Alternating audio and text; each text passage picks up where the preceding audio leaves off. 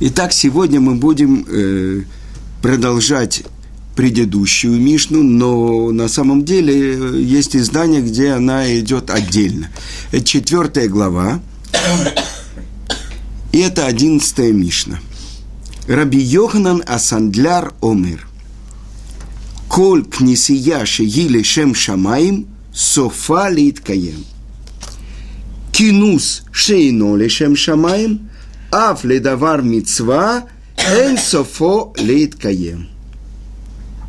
Значит, что здесь сказано? Шеина лишем шамаем, эн софа лейткаем. Значит, давайте переведем. Раби Йоханан Асандляр, вы понимаете, Сандляр – это сапожник. Раби Йоханан – сапожник, говорит, каждое собрание, которое во имя небес, в конце концов, оно будет лейткаем, то есть будет реализовано. Дальше. Шейнали шем шамаем, не сказано кнесия, не сказано. А, а то, что не во имя небес, в конце концов не будет реализовано. И прежде всего надо понять, что такое слово кнесия. И как многие, те, кто знают иврит, я потом скажу, что значит это слово, что имеет в виду наш Тана – Тана нашей Мишны Раби Йоханан. И это объясняет мораль из Праги, и это объясняет Хиду. Книса – это вход. Кинус – собрание. А слово «кнесия», то есть собрание, и вдруг в конце появляется имя Творца. Юд Кей – это имя Творца. То есть в самом слове написано, что это во имя небес. Каждое, э, что он говорит, все собрания, которые во имя небес, оно будет реализовано. И очень интересная вещь, то, что объясняет мораль из Праги, комментируя нашу Мишну. И что он говорит? Надо знать, что люди по природе своей, они отдельны, они разделены – и они не могут вообще собираться вместе, да? Только если они присоединяются один с другим через того, кто их соединяет и связывает, как это делает царь, который объединяет и связывает э, всех в единое целое, в народ.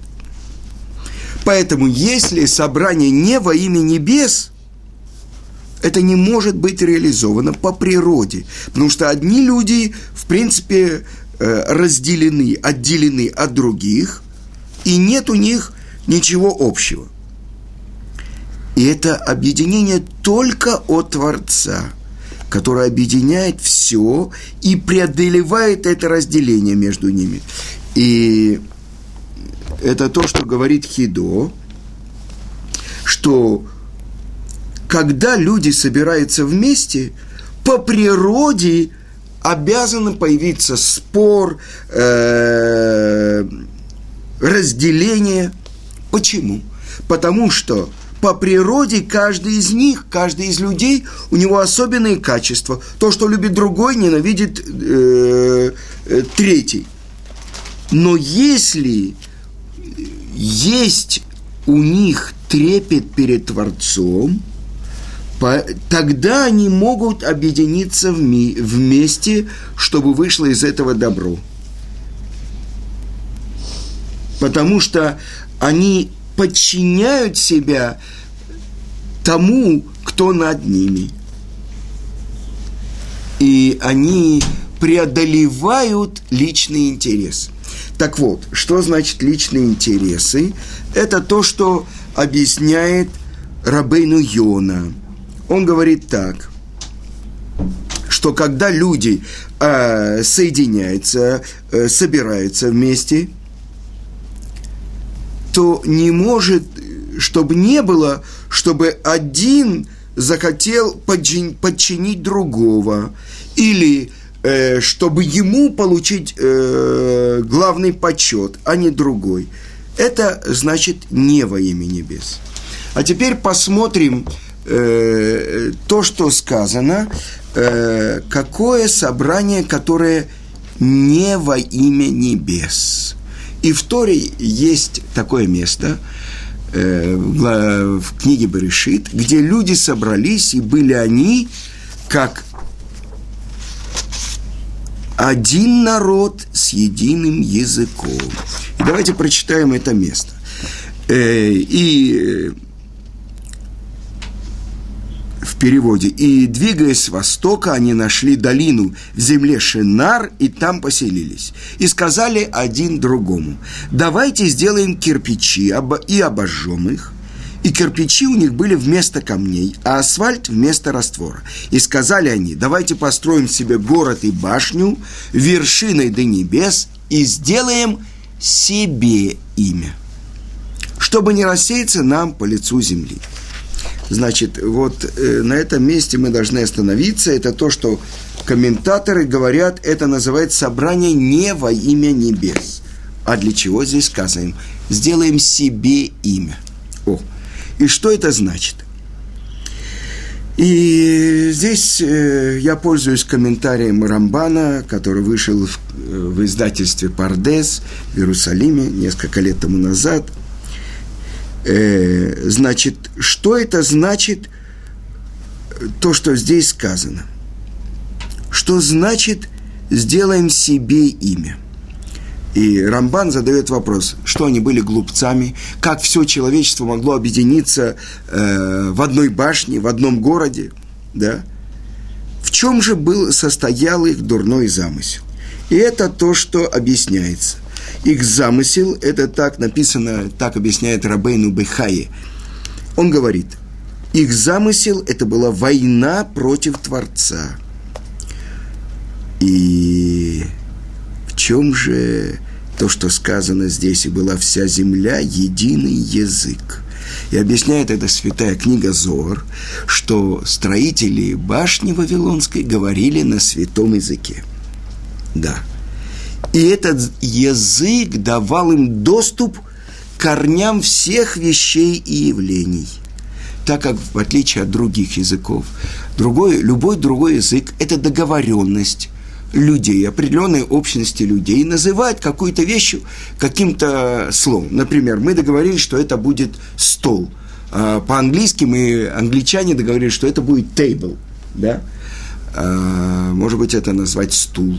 Если мы договоримся сейчас в нашей группе, что это будет стул, так это будет стул, а это будет стол. Я сижу на столе и положил книги на стул. Договоренность. Но в святом языке это он и называется святой. Во-первых, потому что в нем нет бранных слов. То, что вошло в современный иврит, это пришло из арабского и сейчас из русского мата. Современный иврит – это страшные вещи. Но э, те люди, которые это используют, они не говорят на святом языке. Они говорят на каком-то другом. Но подождите, и об этом мы тоже должны поговорить. Теперь, это то, что объясняет э, что же святой язык? Это язык корневой, то есть этим языком Творец творил мир, и они, пользуясь этим языком, который имел отношение к корням всего того, что есть в мире,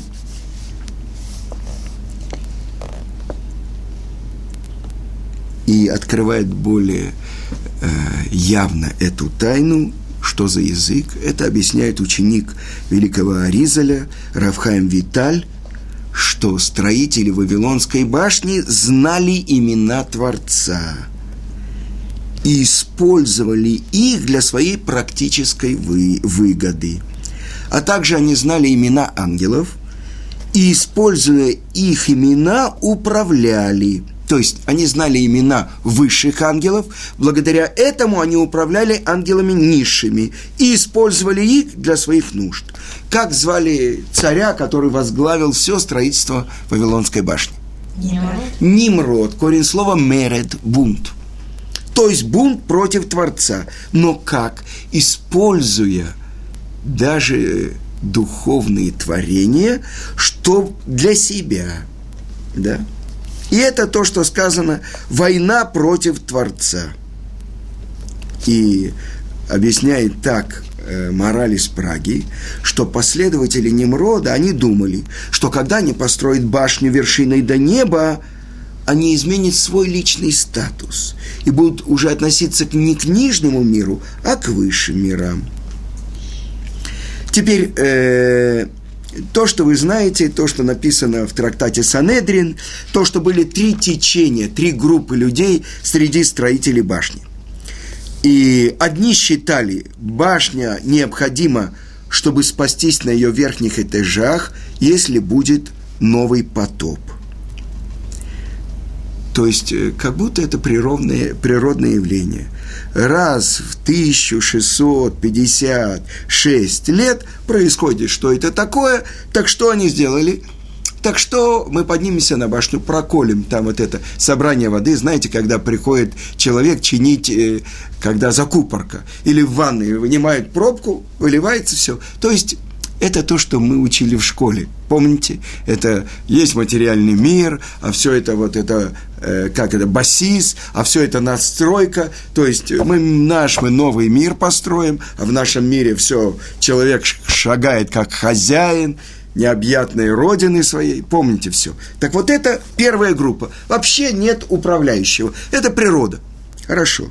Другие, что поднявшись туда высоко, как бы в небо, они смогут служить звездам, то есть заниматься идолопоклонством. А третий, мы построим башню до небес и будем вести войну с ним самим. Так написано в трактате Санедрин, 109 лист. Каким образом? Каким образом?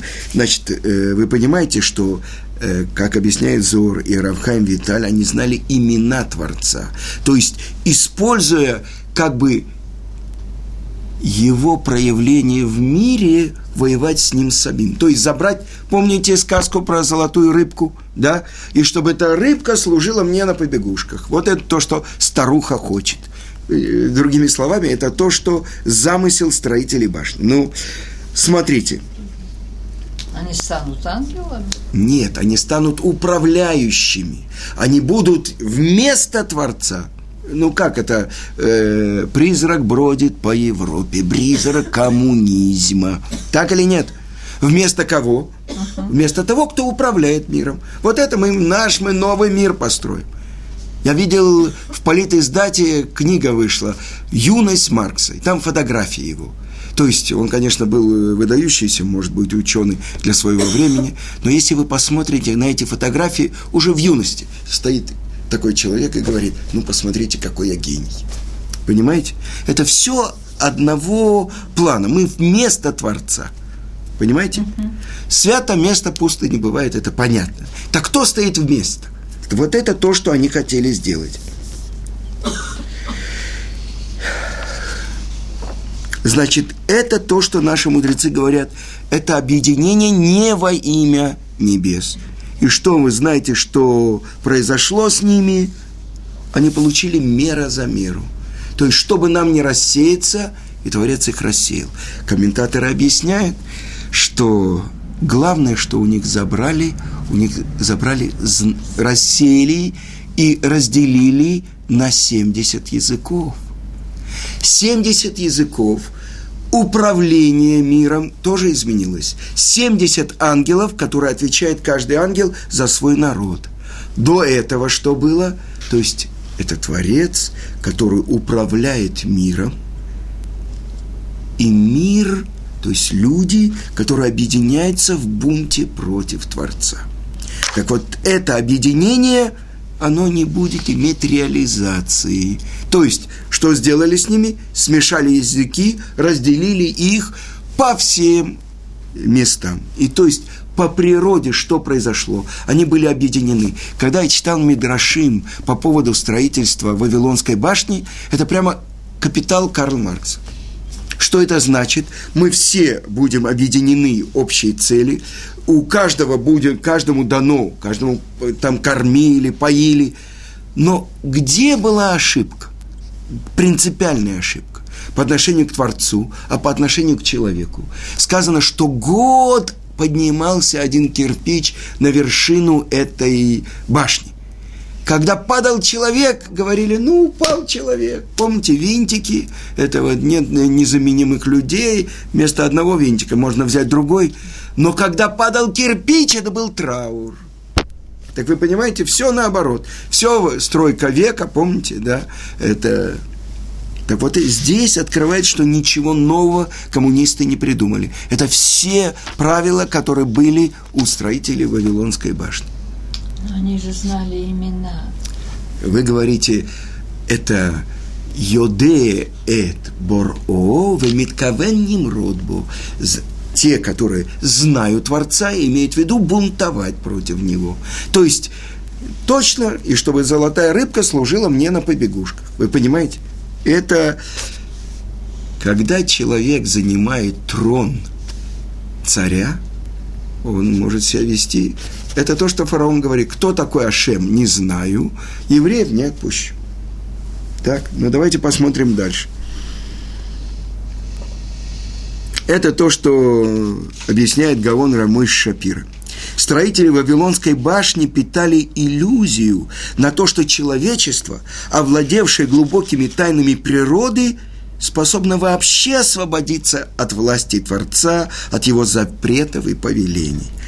Они знали, что именно святой благословен он, источник всего существующего, но стремились использовать исходящую от него силу в угоду своим стремлением и вожделением, противоречащим его воле.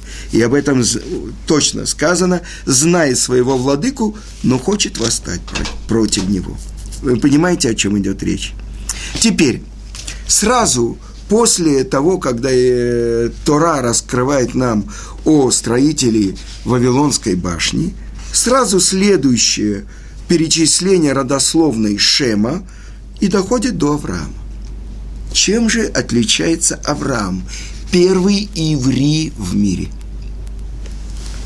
Сказано, что Авраам, он открыл Творца, а дальше он, написано у пророка, Авраам Огави. Авраам любимый мой, не читай любимый, но тот, кто делает Творца любимым в глазах других. И тогда что открывается? Авраам – который распространил веру в Творца и сделал Творца царем на земле. Потому что из-за этих поколений, которые 20 поколений сказано в Мишне, мы учили, что приходили и гневили Творца. Это от Адама до Ноха, от Ноха до Авраама. Пока не пришел Авраам и не взял плату всех. Но чем же он взял? Что он сделал? Авраам. Первый иври в мире. И это то, что сказано, что когда он разрушил, после того, как он открыл Творца, он не сидел, он разбил всех идолов.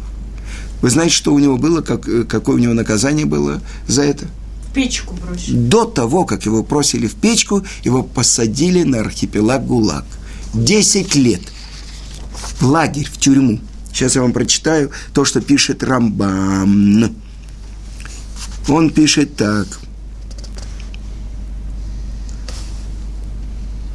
И это он пишет на основании э, Талмуда в трактате Баба Батра, 91 лист, сказано, что после того, как Авраам разбил идолов своего отца, он находился в заключении 10 лет, 3 года в городе Кута и 7 лет в городе Карду – и лишь после этого, по приказанию Немрода, его бросили в печь.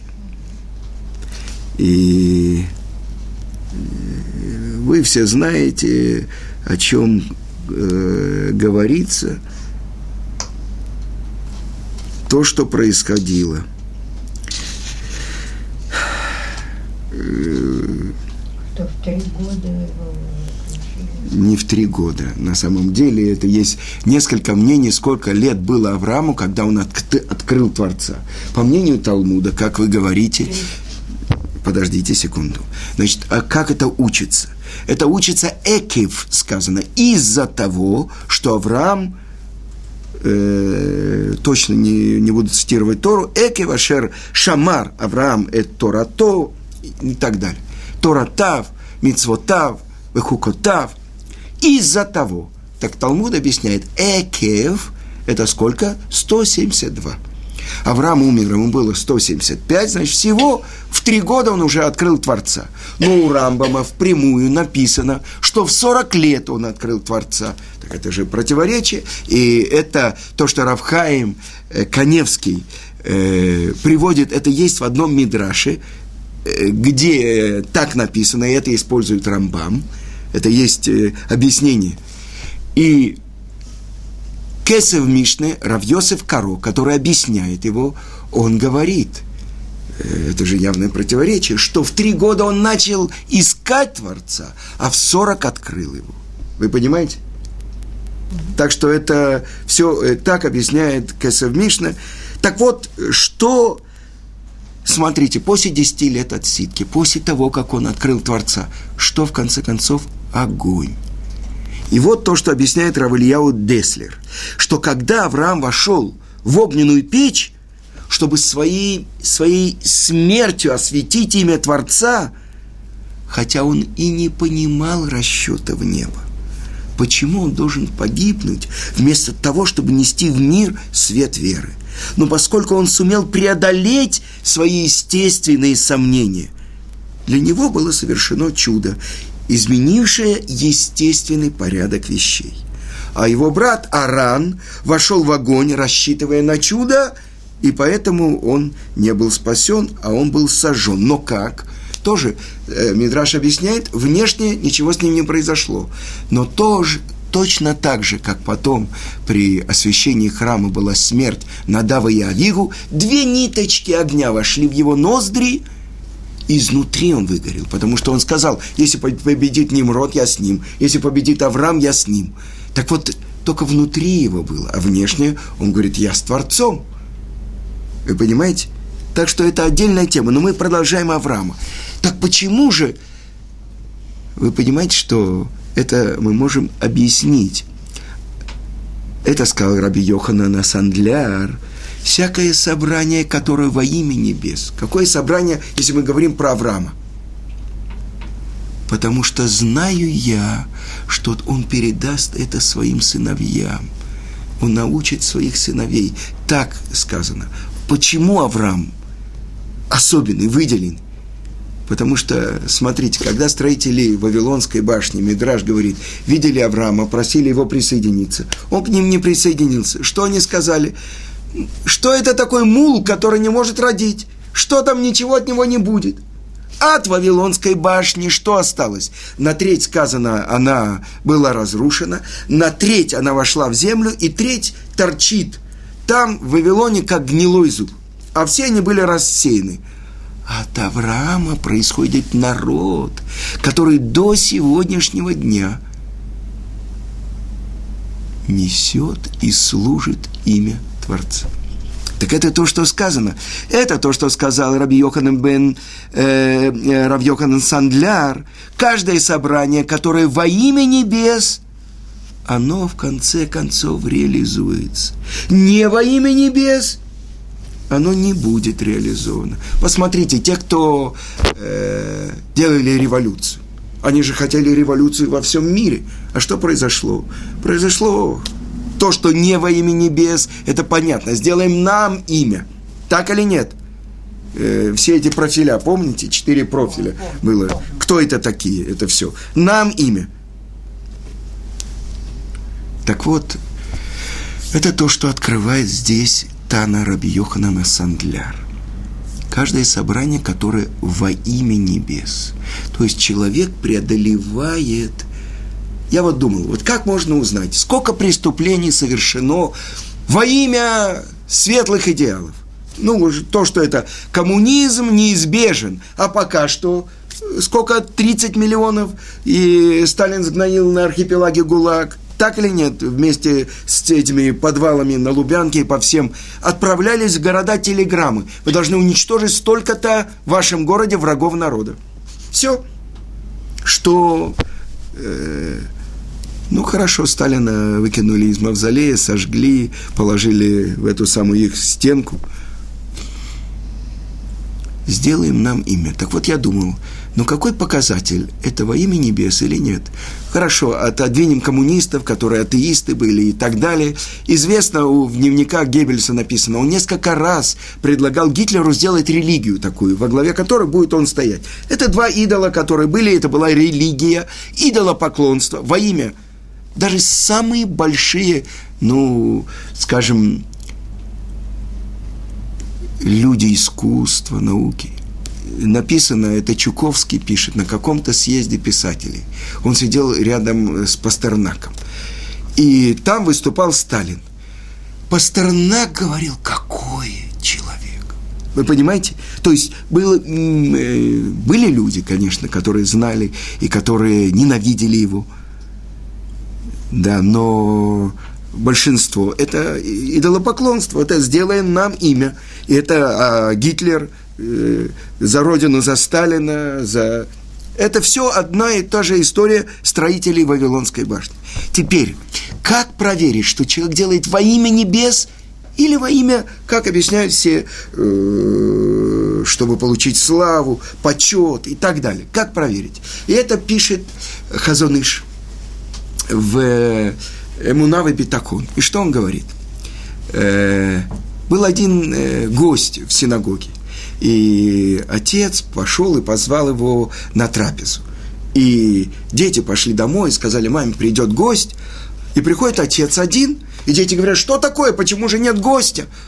А отец им сказал, вы знаете, его позвали в другой дом, до меня. Дети расстроились. И тогда он им объясняет, вы должны радоваться, что он получит кровь, получит кровать, получит еду. Вы понимаете показатель? И я сейчас приведу вам один пример. Э, это то, что рассказывает Равхайм Коэн. Он был с Равицкаком в Италии, там э, они были на одном семинаре, и э, они должны были ехать э, чуть ли не в Америку лететь, и Равыцкак э, должен был попасть в какую-то тюрьму. В итальянской тюрьме сидел один израильтянин, которому нужно было, от него нужно было получить гет для одной женщины. Да. И вот, это то, что Равхаим рассказывает. Он стоял во время Шмунайсры, к нему подходит э, Равыцкак и говорит, вся твоя молитва – это нарушение. И тогда он не знает, что делать. Он молится Шмона Исра. Нельзя останавливаться. С другой стороны, Равыцкак как так сказал.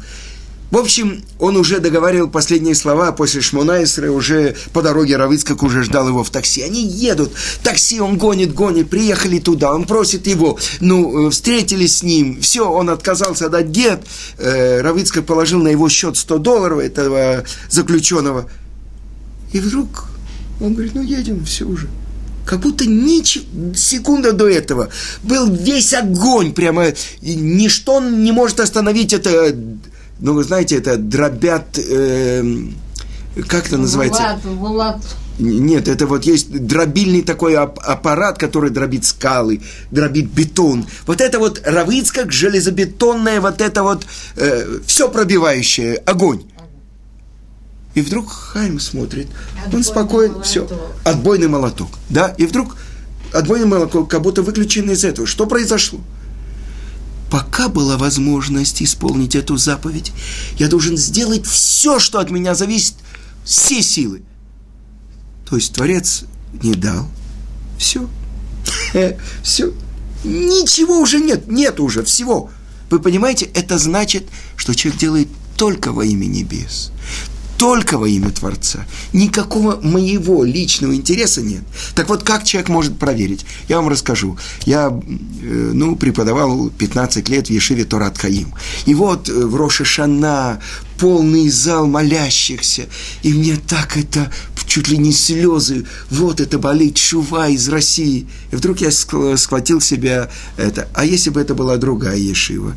Это моя Ешива, я в нее уложил жизнь и так далее. Я бы так же радовался или нет? Я понял, что нет, не так. Вы понимаете? Это вот что значит проверка. Во имя небес или какие другие? Это я здесь вложил. Вы понимаете? Так это вот урок, который дал Равыцкак. Пока это во имя Творца, все. Творец не хочет, все. Это другая вещь. Так это то, что мы видим. То, что объясняет Раби Йоханан Асандляр. Кто сидит на троне царя. Сказано, нет царя без народа. Так вот, когда люди, сделаем нам имя, занимают трон Творца, это их объединил кто? Нимрод, бунтовщик. Когда делается во имя небес, они объединяются, потому что само слово «кнесия» – это объединение вокруг имени Творца. Что сделали в современном иврите, я не знаю, кто придумал это, что такое в современном иврите кнесия? Церковь. Церковь. То есть взять самое святое понятие и перевернуть, и дать ему имя нечистоты. Вы понимаете? Что такое Кнесет Израиль? Это собрание всех душ народа Израиля. Я не буду говорить, на что я намекаю. Вы понимаете. Все.